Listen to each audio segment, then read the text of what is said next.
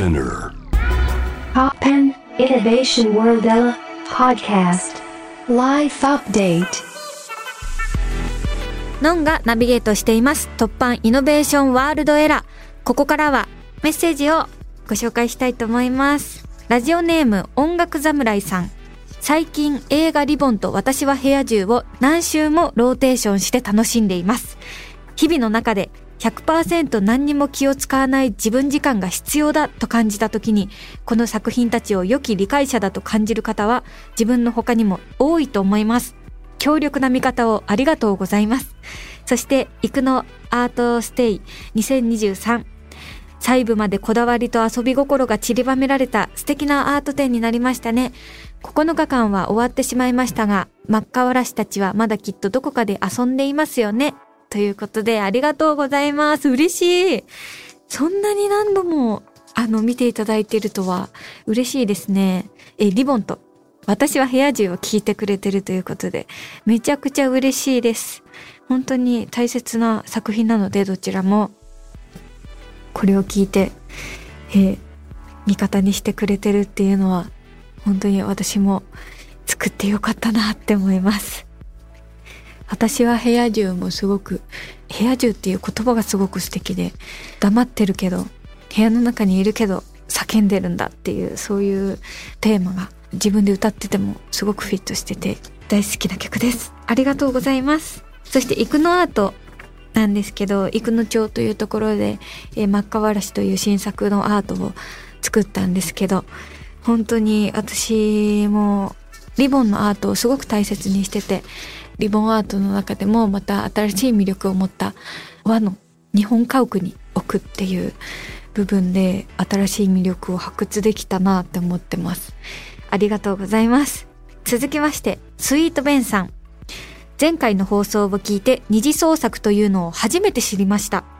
のんさんは誰か人が作り出したキャラクターを使って新しく創作してみたい作品はありますか？ということで、ああ、そっか。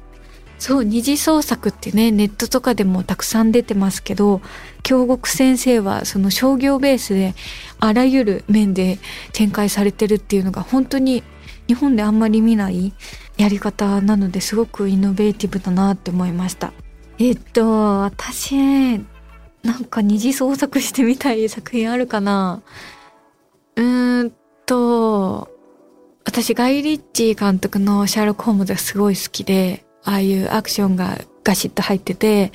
アクティブな嫌味っぽいシャーロック・ホームズがすごい好きで、戦う場面ももうちょっとがっつり入った シャーロック・ホームズとかやってみたいなって思いますね。ワトソンも戦うじゃないですか。そこがすごいかっこよくてお気に入りの作品なんです。あと何かあるかな？二次創作してみたい。あー、えーと、あのーウェンズデー、アダムスファミリーのウェンズデーを主役にして、えー、ネットフリックスで配信したティム・バートンが総指揮で脚本書いてる、あのミステリーにして作ったウェンズデーのキャラクターがすごいめちゃくちゃハマっちゃったから、ウェンズデーがノンくらいの年になった二次創作してみたいですね。あ、それ興味あるな。うん、それやってみたい。ありがとうございます。続きまして、ラジオネーム、ゆいたんさん。京極さんとのトークセッション楽しく拝聴しました。いるのいないのは私も大好きで、小学生の児童たちに読み聞かせをしたことがあります。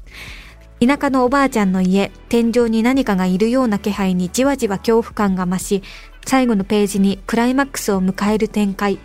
怖いけど楽しい。子は楽しい絵本の読み聞かせ体験をのんちゃんからやってもらってとても嬉しかったです。京極さんが言ってたようにのんちゃんでとても良かったです。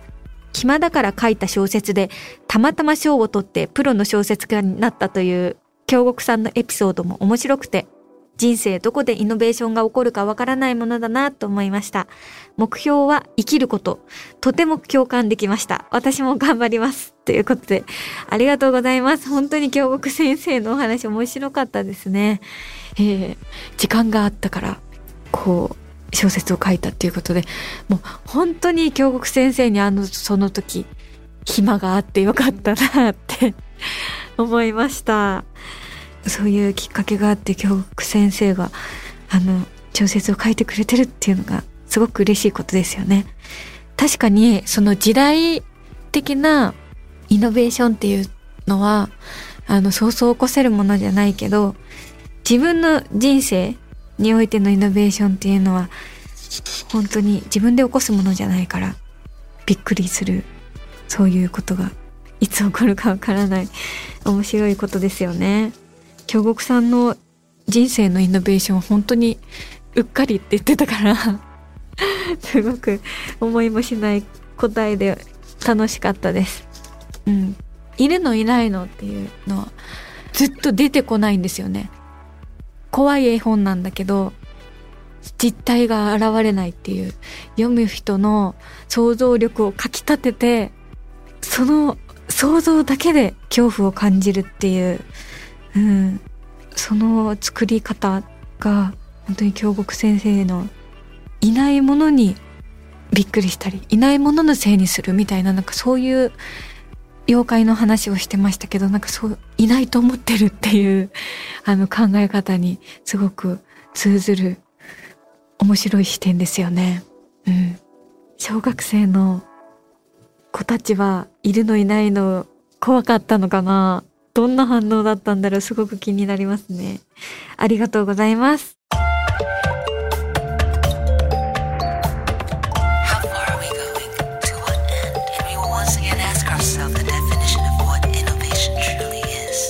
You're listening to J-Wave Innovation World Era podcast.